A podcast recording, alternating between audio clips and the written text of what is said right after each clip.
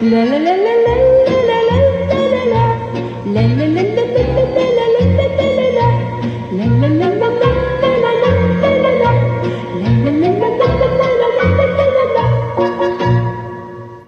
hallo. Hier ist wieder Hase. Ich bin Julia. Ich bin Anni. Heute ist jemand zu Gast, den zumindest ich, also Julia wieder, um die Stimme einzuordnen, bestimmt schon vor einer Dekade oder so kennengelernt habe. Wir haben das gerade versucht zu analysieren, ehrlich gesagt, und ähm, sind ne, nicht so richtig äh, uns einig geworden. Aber wahrscheinlich war es das Gorki-Theater, Maxim Gorki in Berlin. Und ähm, lustigerweise haben wir da irgendwie so eine Connection gehabt, aber relativ ähm, kurze Zeit später oder ein paar Jahre später ist es halt bei uns wieder so auseinandergedriftet. Ich Richtung Kasachstan und du Richtung Australien. Ich sag mal Hallo an Yu Bavika. Hi. Hi. ja, ähm, ich habe ich hab eine Erinnerung von zusammen tanzen in Gorki. Ja. Und, und dann hatten wir, also wir haben auch in Neukölln gewohnt. Ja, ja, noch wir eine haben- Weile. Ja. Äh, und In dann einer zwei- WG? Nein, nein, nein, aber nah dran. So Weserstraße und ich Karl Marx halt. Genau. Und stimmt, 2015 bin ich dann Und so Frühstücken. nach so Australien. Zusammen, Genau, sowas. ja. Immer am Sonntag frühstücken. Also jetzt auch nicht immer, aber ja, aber wir können ja vielleicht mal ähm, kurz was zu dir sagen, nicht wahr? Also ich weiß, dass du m, damals in der Kunst gearbeitet hast und das hat sich dann auch ein bisschen, also du bist ja auch aus der Kunststadt, Entschuldigung, Kassel, der Evil Documenta. Ja. Nein, und ähm, da liegt es vielleicht nahe, aber vielleicht können wir dazu noch später reden, wie du überhaupt zur Kunst gekommen bist und dass es auch, glaube ich, eine große Rolle spielt, auch in deinem gesamten Sein. Und ähm, vielleicht auch ja in so einem emanzipatorischen Prozess, was es da für eine Rolle gespielt hat. Ähm, genau, aber jetzt hat sich das, also irgendwann hat sich das geändert, vor allen Dingen mit deinem, also mit deiner Migration äh, Richtung Süden. Jetzt schreibst du viel, ähm, auch Essays, Gedichte, hast ja auch schon was publiziert. Und ich glaube, wir werden jetzt auch was hören in den folgenden äh, 45, 60 Minuten und können genau. Ähm, ich, also ich finde es super. Ich finde es auch total krass, weil ich habe das Gefühl, dass das, was du schreibst, so nah ist, aber gleichzeitig ist das auch ähm, so anders als das, was wir hier alle in so einem deutschen Kontinuum die ganze Zeit besprechen und hier brodeln. Und ich finde es so erfrischend und sexy und ähm, ähm, so global. Wow. Und das ist das, und das ist das, wo ich persönlich eh so gerne hin möchte mit allem, was wir arbeiten. Also mit diesem so Intertwining History and Vision und dass wir das Ganze hier, dass wir all aus unserem kleinen, kleinen Local, Local hier mal rauskommen. Ähm, und ich glaube, das ist auch das, was ähm, Anni und ich eh schon seit, weiß ich nicht, jetzt so anderthalb Jahren mit dem Podcast äh, versuchen. Deshalb finde ich das super spannend, dass wir hier zusammenkommen. Also erstmal hier, das war die Einleitung zur Begrüßung und Einordnung. Und vielleicht äh, sagst du was, Anni, weil du bist, kommst ja auch aus der äh, literarischen Zunft. Ich bin äh, gespannt, wie du deinen Text vorträgst, ehrlich gesagt. Äh, ich habe den online gelesen, fand ihn sehr schön. Ähm, wir kommen ja später darauf zu sprechen. Äh, mich interessiert auch die, ähm, ja, diese ganzen Wahrnehmungen, die du äh, in Australien neu bekommen und verarbeitet hast oder noch, noch es noch tust. Und äh, dass wir ja aus unserer äh, Bubble raus wollen, das ist ja die aktivste Arbeit überhaupt, die wir gerade betreiben, damit äh, ja, das ist ein unerschöpfliches Thema und so soll es ja auch bleiben und das geht nur, wenn wir rausgehen. Und deshalb bin ich froh, dass du da bist und uns von deiner Arbeit erzählst und von deinen ja, Migrationserfahrungen und Perzeptionen.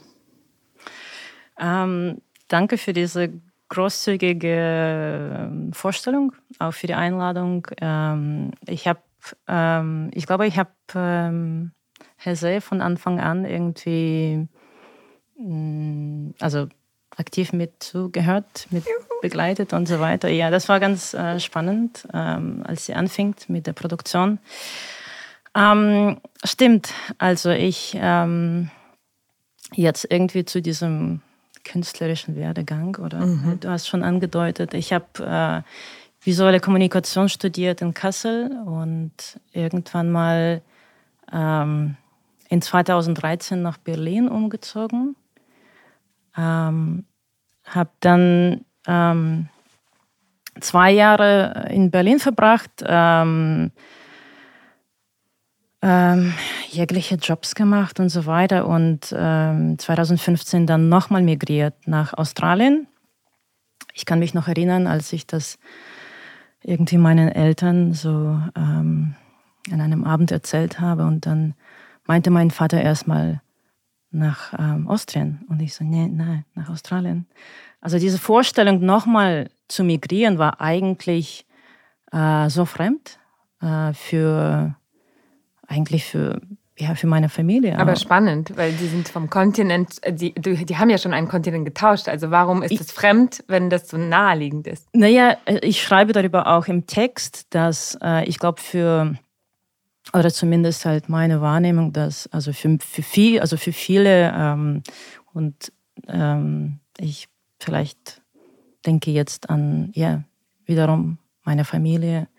Ähm, Deutschland war, war so eine Destination, so hier ankommen und ähm, hier was aufbauen. Ja. Hat, hat deine Migration oder deine selbstgewählte erweiterte Migration äh, damit was zu tun, dass es nicht deine Entscheidung war, nach Deutschland zu kommen und jetzt du selbst entschieden hast, wohin du gehst? War das so? ich kann mich an Gespräche erinnern. Entschuldigung jetzt, dass ich hier einhake, nur weil wir ja. uns privat auch kennen.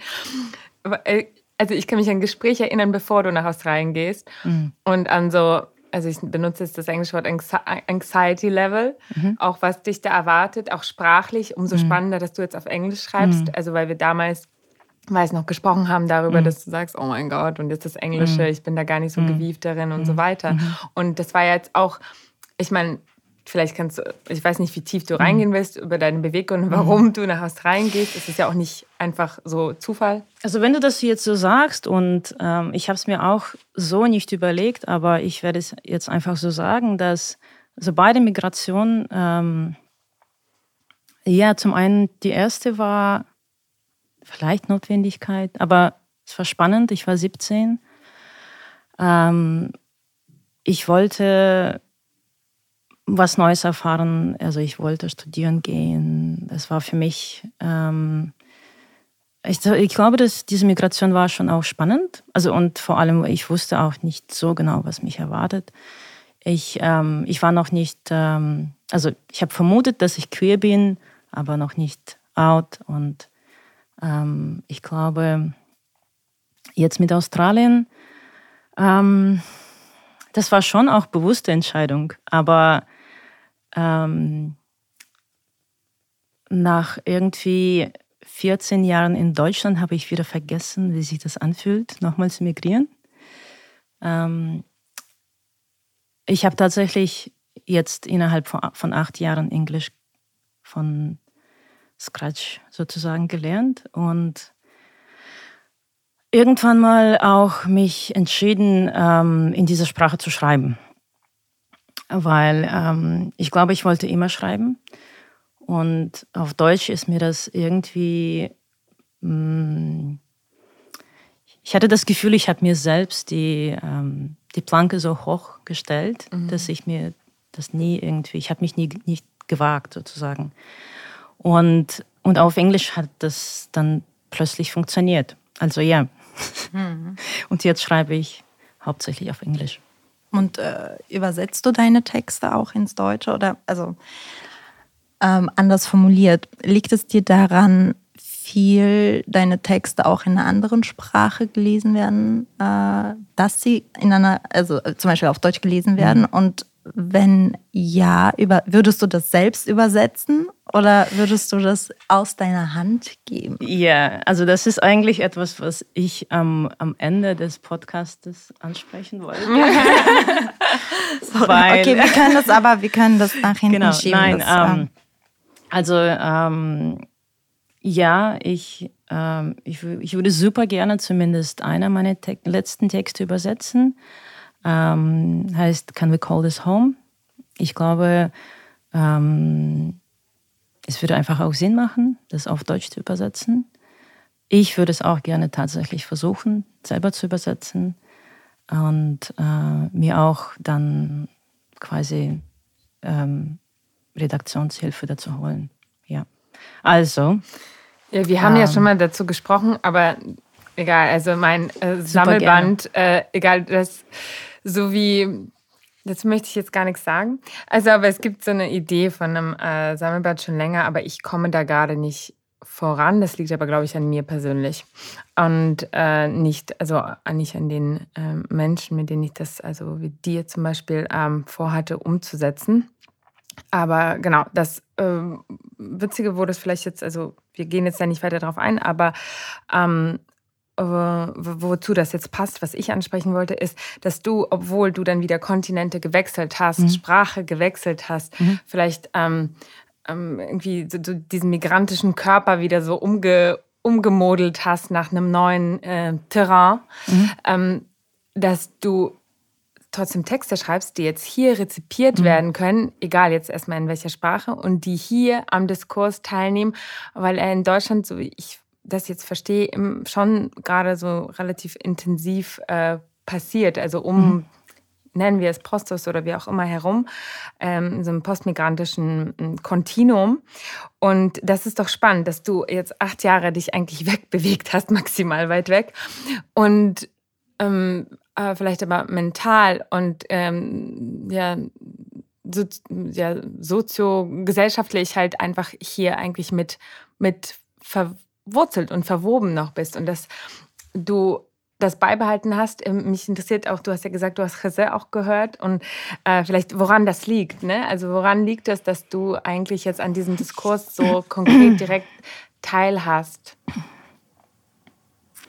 Weil, ähm, also ich könnte vielleicht zwei Sachen dazu sagen. Erstens, ähm, also dieser Text, den ich ähm, heute vielleicht ein bisschen vorlesen werde, ist letztes Jahr entstanden, äh, nach dem, äh, also nach meiner Reise. Ähm,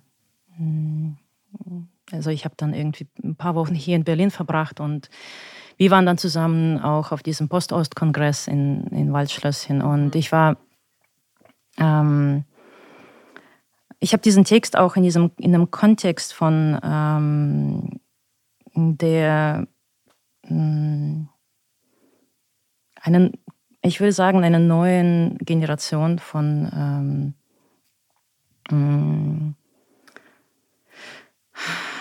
Migranten, Postmigranten nennen wir die jetzt. Ähm, das ist unser Running Gag, ja, by the way. Ja, ja, ja. Okay, ich, ähm, ja, ich muss mich dann immer so ranhören. Ähm, ja, also ich fand es spannend. Also ich habe ähm, zum Beispiel die Entwicklung von Hase beobachtet. Auch von Australien aus. Und ähm, ich habe auch mit Spannung beobachtet, so eine neue irgendwie, ähm, ja, Generation von politisierten Menschen irgendwie, die da sind, die was sagen. Und äh, ich glaube, ich wollte dazu auch was beitragen. ja. Aber kannst ja. du, kannst du ganz, also ich will das Gespräch nicht auf uns lenken, aber mich würde schon interessieren, was deine Beobachtung ist, also was ja. die Entwicklung von José angeht.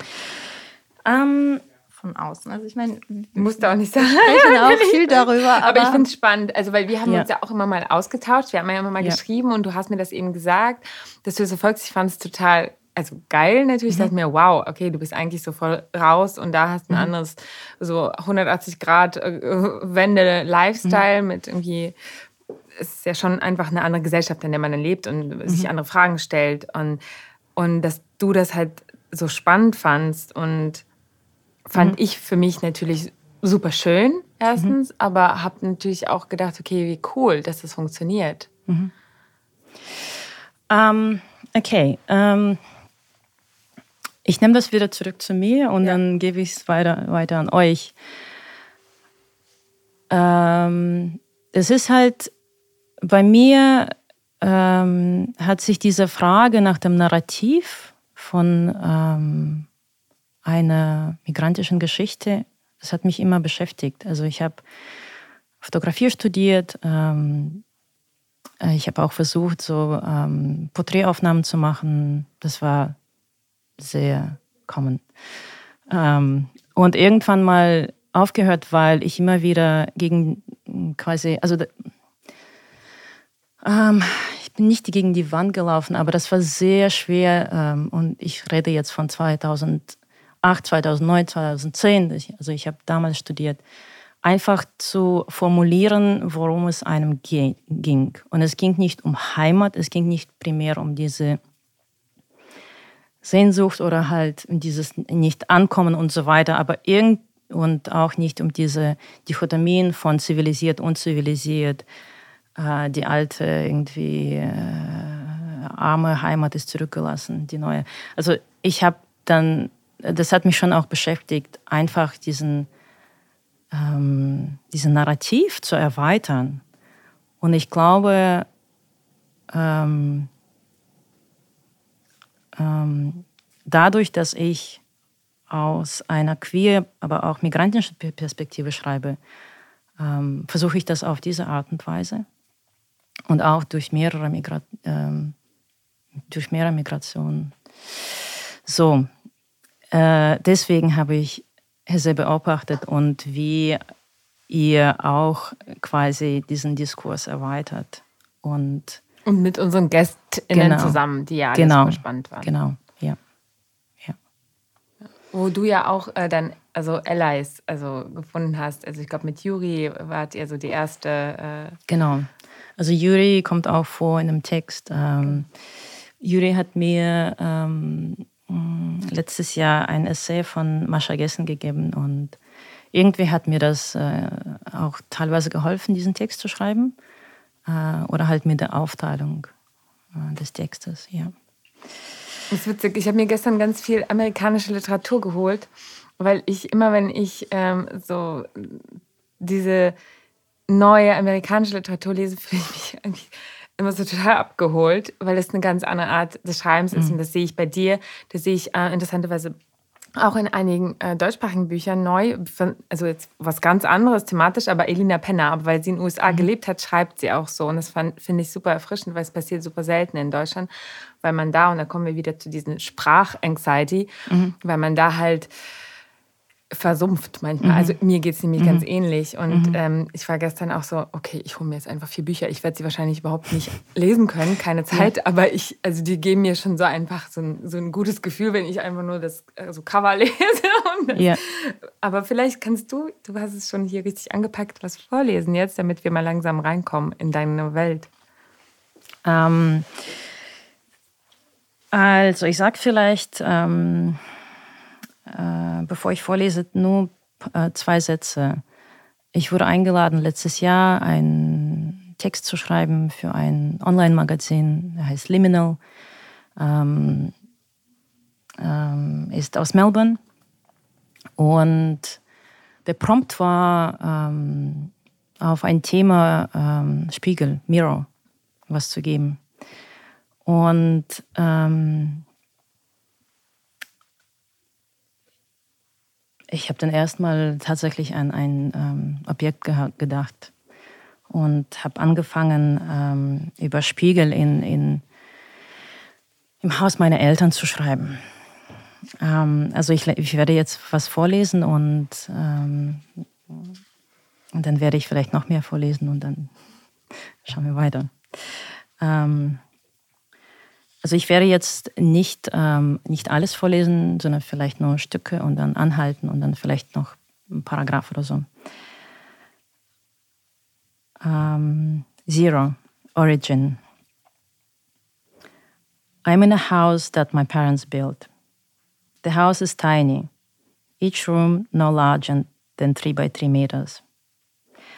My mother says it was badly designed by my grandfather. I can hear the resentment in her voice as she says it. When my parents married in their early 20s, their parents, my grandparents, put some money together and bought an old house for them on the same street where my father had grown up. Just a hand reach away, рукой подать. Always there if needed. New cycle in life for a new generation a rebeginning or continuity, choice or obedience, It was the normal progression of things. They were not landlords. Technically, only the old house belonged to the new couple, while the land belonged to the communist state and what state owned belonged to everyone. Always there if needed, technically. They were not landlords. It was the normal progression of things, just a hand reach away, рукой подать. Und jetzt gehe ich rüber zu äh, dem nächsten Teil des Textes. One, mirror. Two mirrors in house, each of them placed in an area dedicated to certain daily practices and rituals. One square, medium sized mirror is placed on a chest of drawers in the front room next to the entrance door. Depending on the size of body, you might see from your upper body down to knee level. A radio hangs on the wall on the right side of the mirror and serves my parents from Monday to Friday as an alarm clock. Every morning at 6 a.m., the state radio station starts its transmission, beginning with the anthem of the USSR and continuing with the latest news. Usually, it's my father's job to get up, walk through the living room into the small front room, and turn down the volume catching himself in the mirror before stepping into a day of work. So, ich beschreibe diese zwei Spiegeln. Das eine befindet sich ähm, äh, in der Nähe von Eingangstür.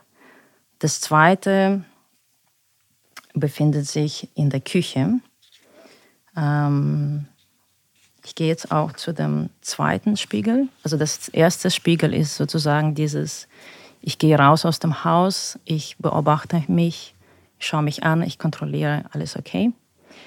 Um, the second mirror, much smaller, is attached to the water tank above the wash basin. It's used for hygiene procedures and daily by my father for shaving. He used to shave twice a day when he was young because his face, uh, his facial hair would grow so quickly. The sound of the razor on his skin is forever stuck in my memory. The mirror is so small that you can only partially see your face. It has dried flecks of soap on its surface, and so my teenage face looks back at me through the drops. If you shaved your face once, regardless of your assigned gender, so the common understanding went, your facial hair would start growing. And so, even to attempt this would bring an imminent danger of coming out as trans. I spent a decent amount of time thinking about which part of my face would be the least visible one. That said, it wouldn't stop me or any of my girlfriends from shaving the hair on our legs on, on, and armpits as soon as it became inappropriate. Um, so I stopped there. Uh, Bis dahin ist das, ähm, ist es eine Art Erzählung. Ich gehe zurück in meine, ha ähm, in einem, in meine Kindheit, äh, Teenagezeit und so weiter. Ähm, und was ich dann mache ähm, im Teil 2, und dann mache ich Stop und vielleicht können wir ein bisschen darüber reden. Ähm, zwei, Reflection. Also ich bleibe bei, bei dem Spiegel. At this stage, this story could go in a few different directions. It already has an autobiographical character, an authentic voice, drafted with a charming minimalist language of realism. It is about to hit somewhere very predictable. The story of the not yet in existence, barely approaching, but already suffocating young queer identity, living within the heteronormative boundaries of a totalitarian state, is convenient for the context in which it could potentially land, and so painfully true for how it was, stiff and choiceless. Continuing a grim atmosphere of, of hopelessness and loneliness, the story could progress by building up the narrative of an individual survivor, a queer hero liberated by immigration to Germany to finally find, years later, their authentic self in Sydney. The created image would satisfy certain desires and mirror support the standard story we know. As a child, I always felt like a boy or never felt like a girl. And then I tried to be a lesbian, but the issue wasn't sexual orientation, it was gender, specifically true gender, which could now be claimed through transitioning. This is a quote from uh, Masha Gessen. Uh, und das ist ähm, so ungefähr, was ich mit diesem Text dann mache. Also ich fange dann an, äh, durch diesen Umbruch quasi ähm, mich selbst zu beobachten und wie ich diese Geschichte schreibe. Ja, das ja. fand ich super. Das, äh, das war mein äh, Lieblingsbad. Ich habe diesen Text ja auch schon, glaube ich, in verschiedensten Situationen selbst gelesen. Dann habe ich das in deinem Workshop nochmal gelesen. Jetzt habe ich das nochmal noch mal hier gehört. Also ich kenne den Text eigentlich schon sehr, sehr gut. Ich, mich würde interessieren, Anni, ähm, wie, wie hast du diesen Text, also für dich, wie war der für dich? Also, weil du schreibst ja ganz anders, du kommst ja eigentlich aus ganz, ganz anderen Feldern mit deiner, mit deiner Philosophie und äh, Lyrik. Mich, äh, ich fand es wirklich sehr spannend zu hören. Ich habe ihn tatsächlich, ich lese den zum dritten Mal, habe also zur Vorbereitung zum dritten Mal gelesen. Ich mag es nicht, wiederholen Dinge zu machen. Mhm. Aber das habe ich jetzt gemacht, damit ich äh, nochmal weiß, was, was wieder der Flow ist. Ähm, ähm, also, also mir sind drei verschiedene Sachen an, ähm, aufgefallen. Natürlich mhm. erstmal das Deskriptive am Anfang und dann gibt es so diesen Bruch mhm. und dann kehrt es von außen nach innen. Mhm. Und äh, dieses Motiv, da wusste ich noch nicht, dass es sozusagen ein Auftrag war, über einen Spiegel zu schreiben. Das habe ich mir gedacht, ähm, ich gesagt. Also dieses Motiv des Spiegels und das so in drei Stufen einzuteilen, in sozusagen Reflexion und Glimpse, ja, mhm. so wie du das nennst. Ähm, das ist schon so eine, ähm, ja, so eine detaillierte Unterscheidung des Spiegelwesens ja. sozusagen. Mhm. Und das fand ich sehr interessant, dass dann in diesem Zusammenhang mit der eigenen Identität, die dann wie ein Spiegelbild zwar auch funktioniert, aber es geht eher darum, dass man fließt, ne? von mhm. einer, von einem Zustand zum nächsten fließt. Ähm, das hat ähm, natürlich ist es so sehr äh, selbstreflexiv, aber das hat natürlich auch für mich etwas ähm, sehr Melodisches, weil ja der Text irgendwie auch so, für mich macht die Qualität des Textes vorrangig der Klang aus. Mhm. Das heißt, die, es muss irgendwie eine Melodie erzeugen. Die kriegt man eigentlich sehr schnell mit, äh, sobald man so die, den ersten Absatz liest, eigentlich, also bei jedem Text im Prinzip. Und mich interessiert dann, wie das beibehalten wird, ob es diese mhm. Brüche gibt. Und äh, dieser Text hält das sehr schön bei. Und ähm, ja, ein, also ein, ein sehr, sehr schöner Text. Also wir können natürlich jetzt über einzelne Aspekte reden. Also ich kann ähm, sagen, welche Assoziation das in mir hervorgerufen hat. Ähm, ich habe ein sehr stark assoziatives Denken. Das heißt, wenn ich ähm, etwas lese, bin ich eigentlich schon in einer Welt, also durch das erste Wort eigentlich schon, weil es so andockt und wenn mir da so die komplette Situation drumherum gefällt, dann bin ich in einer anderen Welt. Und das hat mich sehr stark an, ähm, okay, also nicht erschrecken, aber schon an Tarkovskis ähm, Filmwelten erinnert, weil es, weil die Kamera da auch so fließt durch verschiedene Situationen und vor allem hat mich das an den Film Stalker erinnert. Mhm. In dieser, also am Ende in dieser Szene, wo diese Selbstreflexion passiert. Ja, so, das sind äh, meine Gedanken zu deinem Text. Es hat, es hat, und ich assoziiere damit auch, also mit Texten auch Farben und das geht so mit so einem Grünfilter einher. Super interessant. Ja, ja. also, ähm, und, und ich höre Wasser fließen. Also, ja, das. ja. Ja. Ähm, Aber wie fühlst du dich mit so einem Text, der also dein Innerstes praktisch ähm, nach außen bringt und äh, konsumierbar macht? Ja, mhm. es ist ja nicht nur, mhm. äh, dass, dass Leute lesen, die dich kennen und mhm. da sofort äh, mhm. das einordnen können, sondern es geht ja auch an Menschen, die den ganzen Kontext nicht kennen. Wie mhm. fühlst du dich damit? Fühlst du dich nackt oder ungeschützt oder also schreibe mir dieses Gefühl, der mm, diese jetzt ähm, autobiografisch zu genau, schreiben. Genau, genau. Ähm, ich hatte Schwierigkeiten, diesen Text loszulassen. Ähm, natürlich, weil man mit dem Autobiografischen was, was hergibt. Und äh, das ist keine quasi endlose Truhe, wo man dann immer, das sind schon halt äh, wichtige Sachen, also wichtige Momente, Erinnerungen und so weiter. Die kann man, hm, glaube ich, auch nicht so unendlich hm, produzieren. Ähm, ich fand es sehr ähm, erleichternd, diesen Text zu schreiben.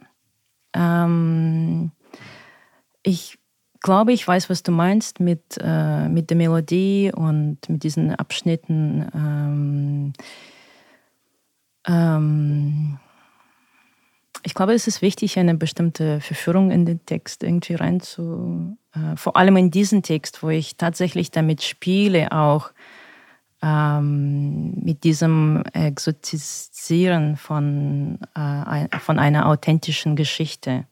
Und mir war auch sehr bewusst, dass ich irgendwie ähm, kommuniziere, dass es mir bewusst ist. Also klar zeige ich Sachen, aber mir ist bewusst, dass ich mich in den Spiegel anschaue. Okay, so es ist halt nicht nur äh, dieses unbeobachtete Gaze und ich stelle mich nicht nur nackt da. Und ich glaube, durch diese ähm, ähm, Umbrüche, die ich dann äh, einbaue, ähm, also hoffentlich, ähm, also die haben für mich dann diese Funktion halt zu sagen, nein, nein, ich weiß eigentlich, was ich tue. Und ähm, ja. Ja, also das Gefühl habe ich auf jeden Fall auch. Es ist einerseits halt diese auf jeden Fall krasse Beklemmung, die du beschreibst, aber das ist halt eher halt fast schon so historisch retrospektiv mhm. einordnend. Mhm. Und das ist das, was beklemmt ist. Ansonsten finde ich das, ähm, auch wenn es natürlich ähm, sowas latent ja grün-blau-stichiges hat, wie du das sagst, also, also so, so eine Grundtenor von ja eben engen Räumen, die Körper eingrenzen. Also ich habe auch ganz viel auf Körper geachtet da drin, weil der Spiegel spiegelt ja auch fast immer den Körper. Ne? Also auf mhm. irgendeine Art und Weise. Bei dir geht es ja auch viel da, äh, darum, um Queerness und, ähm, weiß nicht, deine äh, diese ganzen historischen Komponenten, die irgendwie auf deinen Körper auch immer wieder einwirken. Mhm. Und dann, ich meine, der Text ist ja auch ein Körper, also es ist auch ein Textkörper und ich finde, das liest sich alles so äh, ineinander verwoben. Schon so, dass du das zulässt, dass es Momente von dieses auch choiceless, ne, das, du benutzt das mhm. Wort auch mal wieder, gab, mhm. also so ein Ausgeliefertsein, aber dass du eben halt diese, diese, dieses Opfernarrativ oder wie auch immer mhm. dann auch irgendwie komplett ähm, vorführst und hinterfragst und eigentlich zu so einem äh, sehr bewussten, sehr agierenden mhm. ähm, Subjekt, also was auch immer das, wer auch immer das schreibt, ähm, ob du das bist, ne, das ist auch vielleicht stellvertretend für andere Subjekte, die uns hier vielleicht auch zuhören. Ähm, und das fand ich schon, dass es durch so, eine, so einen Leidensweg auch geht, den kann man auch nachvollziehen, aber dann ähm, gibt es eine sehr empowernde äh, Komponente, die das Ganze auch, wie gesagt, stilistisch, das hast du gerade selber gesagt, ähm, ähm, vorführt, also mhm. auch damit spielt und inhaltlich auch ähm, positioniert in, in der Stärke. Das, äh, das finde ich also schön an diesem Text. Und gleichzeitig mhm. bleibt es so verspielt und zart und lässt so ganz viel Fragilität zu. Und äh, also das ist so, so, meine, wenn wir hier bei Assoziationsebenen sind, ähm, Mhm. Ja, Station. Also ich konnte mit ganz vielen Sachen da, ähm, da will ich mich jetzt wahrscheinlich nicht nackt machen, also inhaltlich assoziieren. Also auch über dieses ähm, Coming of Age und dieses Teenage, also körperliche, mhm. weiß ich nicht, also äh, äh, Dissoziation vielleicht auch, mhm.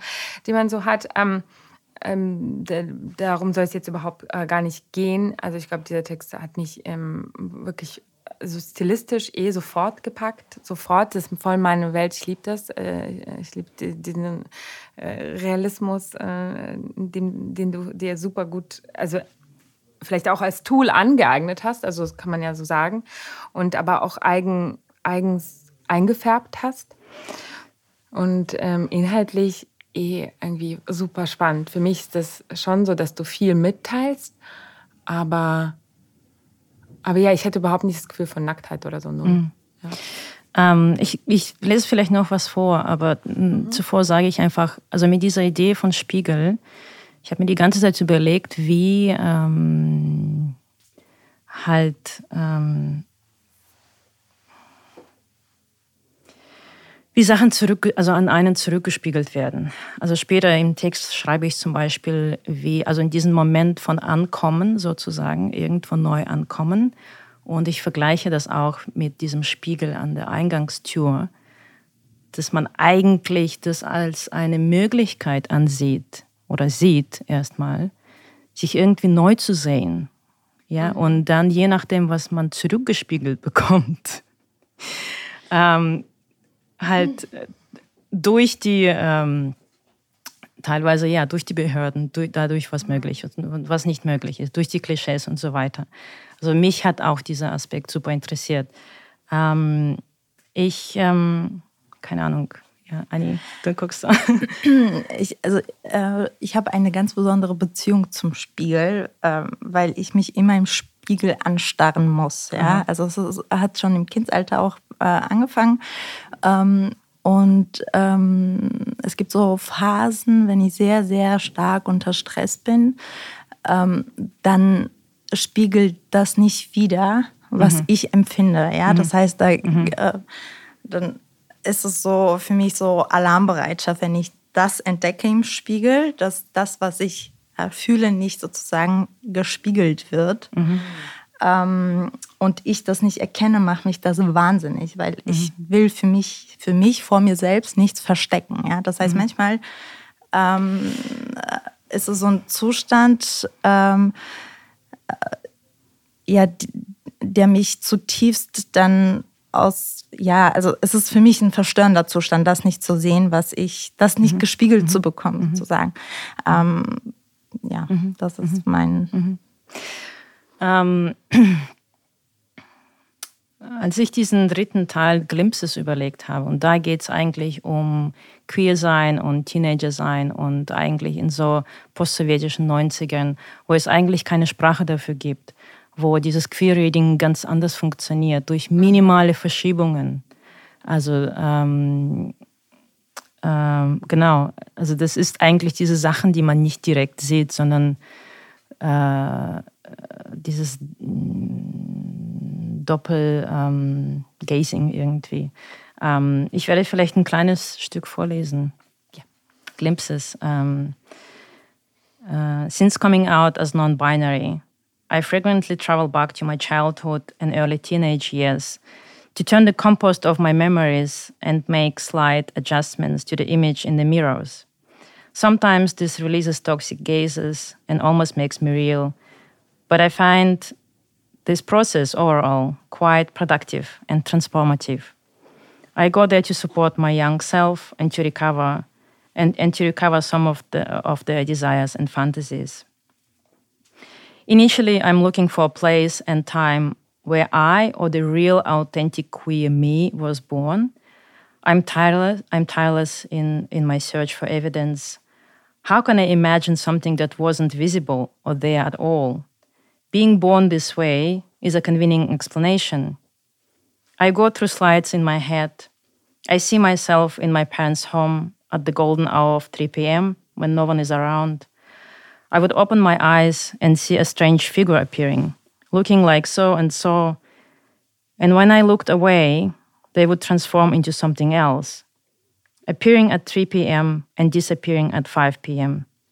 I use my older brother's clothes and sometimes a broom as a guitar. We have three, three music channels MTV, Viva, and Mozabos that are, the core, um, that are at the core of my life. Over the years, the repertoire grows and the stories become more complex. At first, the logic is simple. There is me and then there is the rest of the world. Und ich lese noch ein, ein kurzes Absatz. Absatz.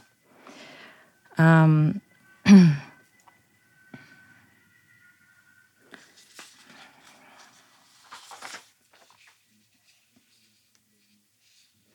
ähm, ich schreibe eigentlich ähm, so ein bisschen auch darum, wie ähm, ich lese es vor. Ähm, The wild roller coaster ride that was the dissolution of the Soviet Union brought liber liberties and challenges. While my country is transitioning from communism to capitalism, I'm transitioning with it. Subtle, barely noticeable changes, still deeply closeted. We are all transitioning. My parents to landlords through enforced privatization, and to unpaid workers over that system. The things and objects that infiltrate my newborn country help me. Secondhand clothes arrive in cardboard boxes from relatives who have already migrated to Germany. The boxes have a particular smell, made of a mix of bubblegum and old clothes. At this time, everyone is, is dressed by the market, where in endless stalls, row after row, the same clothes are sold, brought from Turkey and later from China. Most of the women's clothes are extremely feminized. I'm furious. Just a few years after getting rid of school uniforms, everyone wants to look exactly the same. The question is more about who can afford it. I'm almost 15, a slow and painful time for me. My body is changing, but not quick enough. I think I'm stuck forever in the state of in betweenness. My mother is busy making ends meet. She's inventing new recipes with half of the intended ingredients and sells the car parts that she's paid with as a bookkeeper. There's a new wave of vegetarian dishes that comes out of this time. I'm inventing my own clothes, sharing with, uh, starting with my with my first bra as a matter of necessity, and continuing with multiple other things like a beret and vest made out of leather coat that I pull from one of the boxes. They are the, they, they are the first choices that I make out of choicelessness. I have no idea who I am, nor do I have any language for who I might become, but I sense the small window of opportunity. Glimpses of hybridity are everywhere, and for a moment it isn't a bad thing. I'm undergoing messy and brave relationship with what is available, practicing queer desires is some sort of collaboration, and knowledge of myself comes out of these alliances and relationships. It's not just me and the world, it is me in the world and the world in me interconnected. Also ich versuche da quasi einen Punkt äh, äh, darüber zu machen, dass auch in dieser ähm, Situation, wo es quasi kein, ähm, keine Auswahl gibt, gibt es doch eine Auswahl und die ist halt intuitiv, aber schon auch bewusst. Ja. Und, und dadurch versuche ich, glaube ich, auch ähm, so ein Entitlement zu, für mich zu gewinnen. Ja, das, also das, das ist das, was ich gemeint habe mit diesem Empowerment. Ja. Das hat sich für mich schon so äh, sehr ja. angefühlt. Außerdem, ich habe ja ähm, so einem Writing-Workshop äh, äh, von dir teilnehmen dürfen. Und äh, ja, das war auch übrigens ähm, super schön und ich fühle dieses Gespräch wie so eine Fortsetzung davon. Das gibt mir genau dieselben Vibes und Feels und ähm, Empowerment auch. Äh, und äh, bei deinem Text musste ich natürlich auch, habe ich genau an deine Bausteine gedacht, mit denen du ähm, mhm. auch arbeitest in Workshops. Und ähm, deshalb habe ich gedacht, diese Mirrors, also die Spiegel, habe ich sofort als, ähm, als Punkte mhm. gesehen, an denen mhm. du, mhm. also so Anchors, an denen du entlang gegangen bist und auch andere Choices. Äh, genau, also The Body und dann also auch diese, das hast du jetzt überhaupt nicht vorgelesen, aber es gibt für mich war eines der weiß nicht, so eine tragende Metapher, die habe ich gleich am Anfang mir markiert und die kommt ja auch am Ende wieder. Mhm. Die The Braid, also die, mhm. der Zopf mhm. deiner Mutter, mhm. Mhm. ähm, mhm. den ja. sie abschneidet, ja, nachdem ja. sie heiratet oder kurz danach. Und ähm, genau, der dann für mich war das halt irgendwie wie so, so, so, ein ganz klarer Moment. So, okay, das ist ein ganz wichtiges Detail, wird so nebenbei gesagt, aber genau, und am Ende kommt es ja auch wieder. Also diese ganzen ähm, ja, Anker habe ich da über, überall gesehen. Ich habe sozusagen deine, dein eigenes ähm, ähm, Texthandeln, äh, wie du das im Workshop übrigens super gut beibringst, habe ich hier so seziert nachvollziehen können und fand das total geil, äh, dass ich das jetzt ganz anders gelesen habe, nachdem ich deinen Workshop, also ganz anders als vor einem Jahr, wo ich den Text gelesen habe, ähm, habe ich den jetzt gelesen nochmal. Also nachdem ich deinen Workshop gemacht habe, nachdem mhm. wir uns auch jetzt nochmal hier äh, getroffen mhm. haben. Das war ähm, äh, super spannend für mich. äh, also auch für mich selbst, wo ich äh, gerade auch versuche, ins Schreiben und sowas zu kommen. Mhm. Das ist, ähm, also für alle da draußen, die, die vielleicht äh, ähm, selbst auch irgendwie so strugglen mit mhm. Schreiben, nicht Schreiben. Ich mhm. glaube, das ist hier eine Möglichkeit, ähm, also entweder bei You äh, private Workshops buchen, kann ich empfehlen auf jeden Fall. Das hilft weiter. Ähm, oder ähm, sich in, also versuchen zu verstehen, was vor einem liegt und wie der Text, ähm, dieser Textkörper funktioniert. Ne? Und ich finde, in, in deinem Text kann man das eigentlich ganz gut nachvollziehen. Wie bringst du überhaupt äh, für dich es gibt noch einen anderen Text, den du geschickt hast, den ich auch kenne, und da geht es um Art Handling mhm. als, ähm, und auch aus so einer Perspektive von einem migrantischen Körper, der dieses, äh, dieses Art Handling ist das, was man, sagt man, so Museumsmitarbeiter ja. nennt oder also wenn man so Kunst ähm, für Künstler aufbaut oder hin und her trägt oder ähm, installiert oder so. Mhm. Und äh, das kenne ich ganz gut, weil ich ähm, war, also nicht, dass ich selbst daran gearbeitet habe, aber äh, schon äh, kenne viele Menschen, die daran gearbeitet haben und arbeiten. Und konnte deshalb diesen Text ganz viel abgewinnen, aber vor allen Dingen auch diesem Punkt, den du da machst. Und du gehst voll auf den Körper, mhm. auf den Körper dieses äh, ähm, dieses Museumsmitarbeitenden. Ja. Genau, und vielleicht können wir kurz äh, darauf gehen, weil ich habe das Gefühl, deine Texte sind Körper, man fühlt sie als Körper und sie handeln immer von Körpern. Äh, was hat das damit auf sich?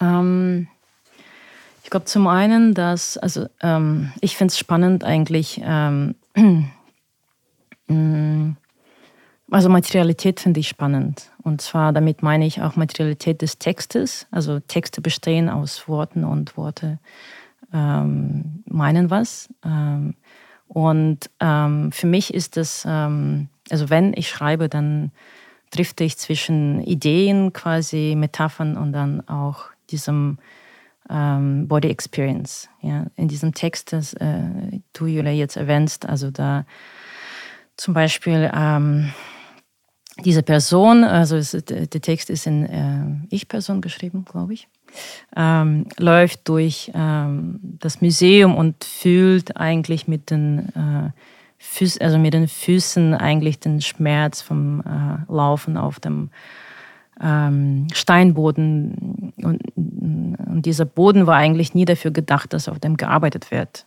Ja. Und dann ähm, ähm, dann überlege ich in den Text, was passiert eigentlich zwischen diesem, dieser Person, ähm, die dort arbeitet, ähm, und, und dem Stein, das auch irgendwoher geliefert wurde, eigentlich auch aus Mineralien und äh, ähm, gestorbenen Tieren besteht, mhm. wie das alles eigentlich zusammenkommt, in, auch in dieser ähm, ja, auch in diesem, also immer noch kolonialen Kontext in Australien zum Beispiel. Ja, wo halt ein Körper ähm, sich in, und dann schreibe ich auch darüber, dass Museen sind ähm, äh, House of Culture. Ja, und ähm, äh, auch darüber, was sichtbar ist und was, ist, was nicht sichtbar ist. Und ich glaube, dadurch, dass ich dieses, das dekonstruiere auf seiner materiellen Ebene, ähm, ist es für mich ein, ein Weg, auch dahin zu schauen, zu sagen, hey, ähm, das ist ein koloniales Erbe und, und die Bedingungen, äh, unter denen ähm, diese Kunst irgendwie ausgestellt wird. Ähm, mm, ja. Museen sind ja auch Institutionen und ich würde vielleicht nochmal hinzufügen, gar nicht sichtbar, äh, sichtbar ist oder unsichtbar ist, sondern was sichtbar und unsichtbar gemacht wird. Mhm. Ich stelle dem einfach eine Absicht ähm, zugrunde und das Museum an sich ist hat eine Verantwortung, eben diese Absichten nicht so zu verfolgen, ja, wenn es ja. um Vermittlung von Kultur geht. Ja. Und vor allem bestimmen die Museen, was Kultur ist. Mhm. Und der, der Diskurs ist, hätte eigentlich längst schon irgendwie viel aktiver voranschreiten müssen. Also der läuft, finde ich, was so diesen mhm. Kolonialismusaspekt im Museumswesen geht, der läuft viel zu langsam und viel zu träge. Und der, diese Institutionen müssten eigentlich mal so richtig gesprengt werden und dann neu zusammengesetzt werden. Mhm. Vielleicht kannst du hier an dieser Stelle ähm, auch, ähm, würde mich interessieren, dein transkulturelles Wissen äh, äh, anbringen. Und zwar ähm, lebst du in einer Welt, also wo das jetzt schon für Leute ähm, normal ist, zu sagen, hey, ich wohne in Sydney, das heißt eigentlich, vielleicht kannst mhm. du das jetzt sagen, wie du das mhm. sagen würdest. Mhm. Äh, wenn, mhm. vielleicht kannst du das jetzt an dieser Stelle sagen, ja. weil ich kann das nicht sagen. Okay, so I, I live in Sydney, in so-called Australia. On the land of the Gadigal-Wangal people. Ähm, also das heißt, es ist sehr wichtig und danke, dass du das irgendwie jetzt, ähm, weil, ähm, dass du das jetzt irgendwie thematisierst, thematisierst genau. Ähm, also diese Positionierung, dass man sich ähm, oder halt, dass die Location auch bestimmt nennt, das für mich, also das ist definitiv etwas, was ich ähm, nach diesen acht Jahren in Australien sehr stark immer betone und auch in meinen Texten, also was mir wichtig ist. Ich glaube, das hat auch damit zu tun, dass man, wenn man jetzt im Museum läuft, auf diesem Steinboden, dass man bis nach unten in den, in den Ground, also in den Grund scheint, was eigentlich darunter. Ähm, ja. Ja, genau. Also das wollte ich von dir hören, dass ich glaube, dass es schon unterschiedlich ist, wie das zum Beispiel in Australien behandelt wird, auch schon in den letzten acht Jahren oder mhm. so, oder wie das hier mal vielleicht langsam, weiß ich nicht.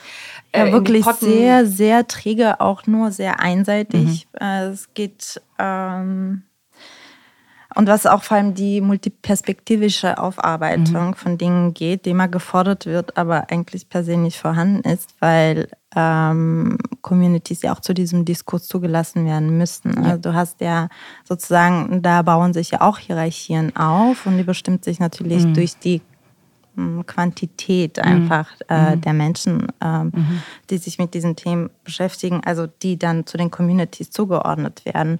Ähm, und da kann man diese Fragen, die zum Beispiel eine Community für sich stellt, schon durchaus auch für andere stellen mhm. und schon mal diesen Diskurs antreiben. Mhm.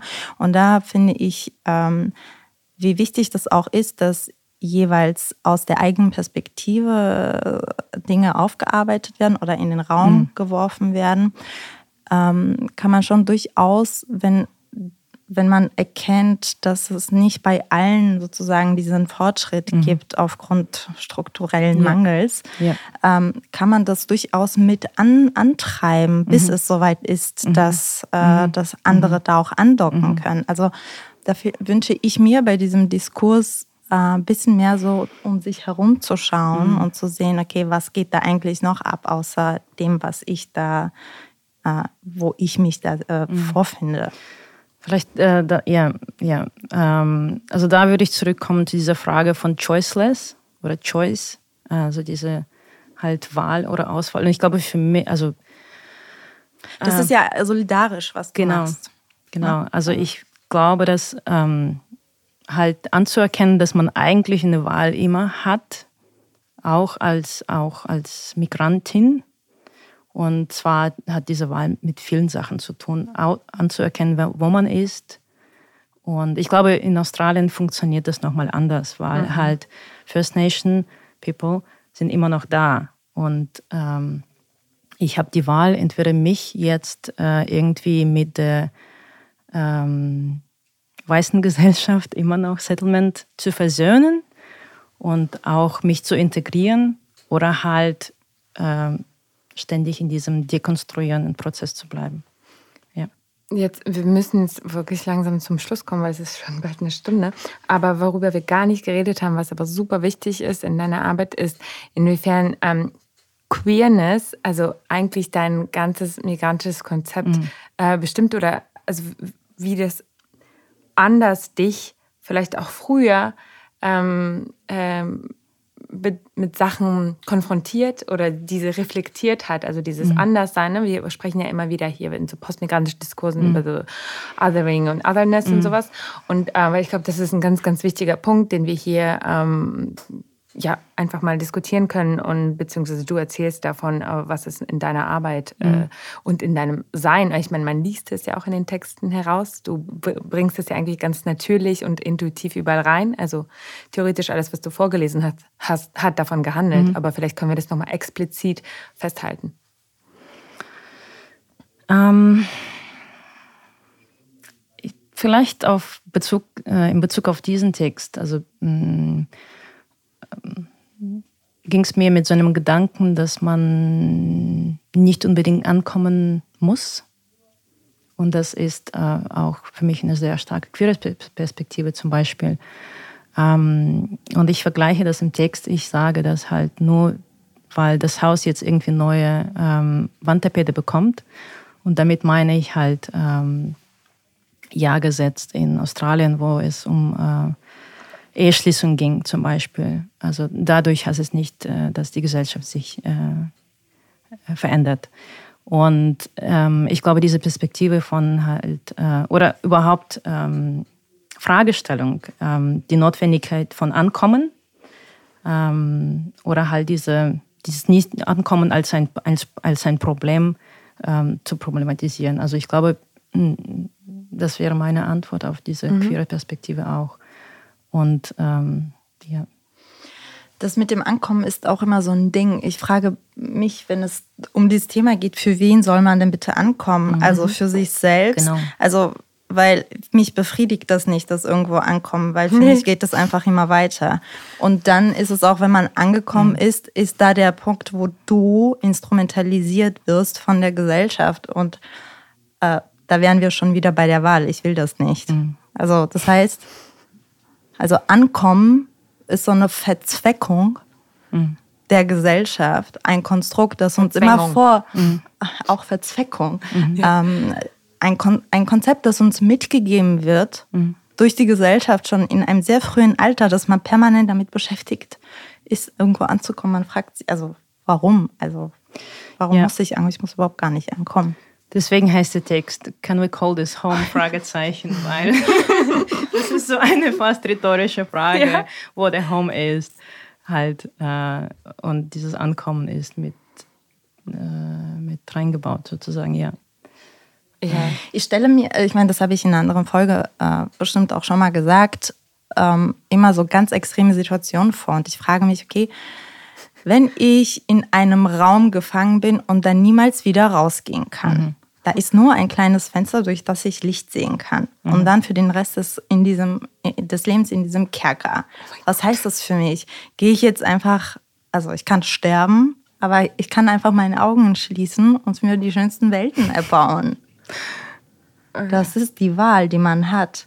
Also man muss sich nur entscheiden. Also das heißt nicht, dass man das akzeptieren mhm. muss, dass man in einen Kerker gesteckt wird, weil es ist ja auch eine, eine, eine Zwangsvorstellung, mhm. äh, Zwangssituation. Mhm. Aber wenn du kein Entkommen hast, hast du immer noch deine Gedanken und deine Welten. Das ist so mein ähm, mein Rettungsanker in jeder Lebenssituation schon immer gewesen, dass ich nicht fixiert werden kann auf das, was auf das der Welt ist. Das innere Exil bringt jetzt Anja. Gut, das wird nee, woanders. Das weiß ich nicht. Das können wir jetzt nicht noch eine Stunde lang diskutieren. Nee, nee, also nur, dass man die Wahl mhm. immer, immer hat. Man muss ja. sich tatsächlich wirklich nur Gedanken machen, ob man das will. Mhm. Ich bin schon eh ja, egal. Ich, dieses Kerker-Ding fand ich jetzt super, oh, super psycho. Ich bin schon eher für Mauern. Aber ich habe ja schon mal auch von, dem, von der Situation erzählt, dass ich mir eine Zeit lang, also Gott, ich war jetzt wirklich ein Psycho im Teenie-Alter. Also ich habe mir vorgestellt, wenn ich irgendwie mit dem öffentlichen Transport gefahren bin, dass es jetzt die letzte Haltestelle, die ich jemals ein, ein, äh, ansteuern werde und danach gibt es äh, die Todesstrafe. Also was mache ich? Also welche Gedanken? Also ich habe mir vorgestellt, der Weg ist der Weg zur Todesstrafe. Also der Tod wird an mir exerziert. Was mache ich in diesen 15 Minuten bis dahin? Das habe ich mir so oft vorgestellt. Da war ich 15 oder so oder 16. Ja, guck mich die Aber das sind, das sind so, ja, das ist, in dieser Zeit bildet sich eben das, das Selbst, mhm. ne, das Ich. Und äh, war schon immer ein Freund von Extremen. Und dabei gehen wir immer wieder zurück und dann nach vorne. Halt. Ja, ja, ja. ja diese, ja, ja. Was auch, glaube ich, ähm, was eigentlich auch, also für mich ist es auch so eine queere Perspektive eigentlich, dass man die lineare Geschichte mhm. einfach, also dass man damit bricht sozusagen und das irgendwie noch andere Level dazu aufbaut und so weiter. Ja, und äh, davon können wir eh alle nur profitieren. Also wir lernen ja, also keine Ahnung, ich bin immer super dankbar, ähm, wenn ich wenn ich das lesen darf, wenn ich ähm, wenn ich in, so an deinen Workshop zurückdenke oder so, da ist so ein ganz, weiß nicht, erfüllte Dankbarkeit für diesen Raum, der da geschaffen wird, weil er so ganz viel zulässt. Einfach. Und also das ist jetzt so mein heartwarming Abschlusssatz. ähm, okay, ich fliege morgen zurück nach Sydney. Ja. Und dieser letzte, also ich hoffe, das gleiche passiert nicht wie letztes Jahr. Letztes Jahr habe ich geschrieben, Coming back from my travels, I tried to settle back into my routine. A week later, something strange happens. For a few days, I feel dizzy and struggle with my balance. My GP, house Hausarzt, suspects it's vertigo. Um, something happened that made the little crystals in my ears move. They refused to settle back in, or did they simply fail? Danke euch. Danke, Danke dir. dir. Danke dir. Ich glaube, es ist perfekt. Vielen Dank. Danke, dass du da warst. Und folgt Ju ähm, auf Instagram, lest äh, Jus Texte. Wir verlinken alles äh, in den Show Notes. Und ähm, genau, folgt ah, ja. auch uns überall. Hinterlasst Bewertungen bitte. Das macht uns alle sichtbarer ähm, auf allen, also was auch immer ihr jetzt hört. Einfach hinterlasst Sterne und Bewertungen. Entschuldigung, das muss ich ansagen. Dankeschön. Danke, ciao. Danke. Last but not least wollen wir darauf hinweisen, dass die Idee dieses Podcasts unterstützt wird. Dafür danken wir der LMDR Nordrhein-Westfalen für ihre finanzielle Unterstützung und freuen uns riesig über die Förderung des Ministeriums für Kultur und Wissenschaft NRW.